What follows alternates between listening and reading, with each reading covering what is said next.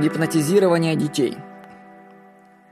После статьи «Загипнотизированный» получил точный отзыв от читателя. Да, мы вколачиваем в головы детям тонны радиоактивных отходов. Я, как училка, отлично это знаю. А когда удерживаюсь от произнесения очередной дикости или чуши, то понимаю, что это как не сорвать цветок на лугу, где постоянно косят сено, и сказать «Ой, вот я сохранила жизнь цветочку». Признайте, что до ваших детей, кроме вас, никому нет дела. Цветочек, он только ваш. Чтобы выросли здоровые дети, нужно проработать в первую очередь себя. Это как в самолете говорят.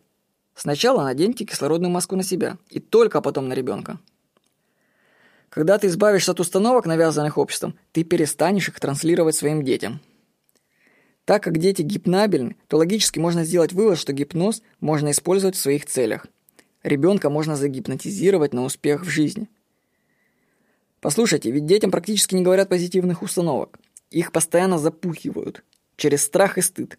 Ты не так делаешь, у тебя руки вырастут не оттуда. Так не рисуют, так нельзя, некрасиво, стыдно. Выверяйте свои фразы детям. Вставляйте в них позитивные установки.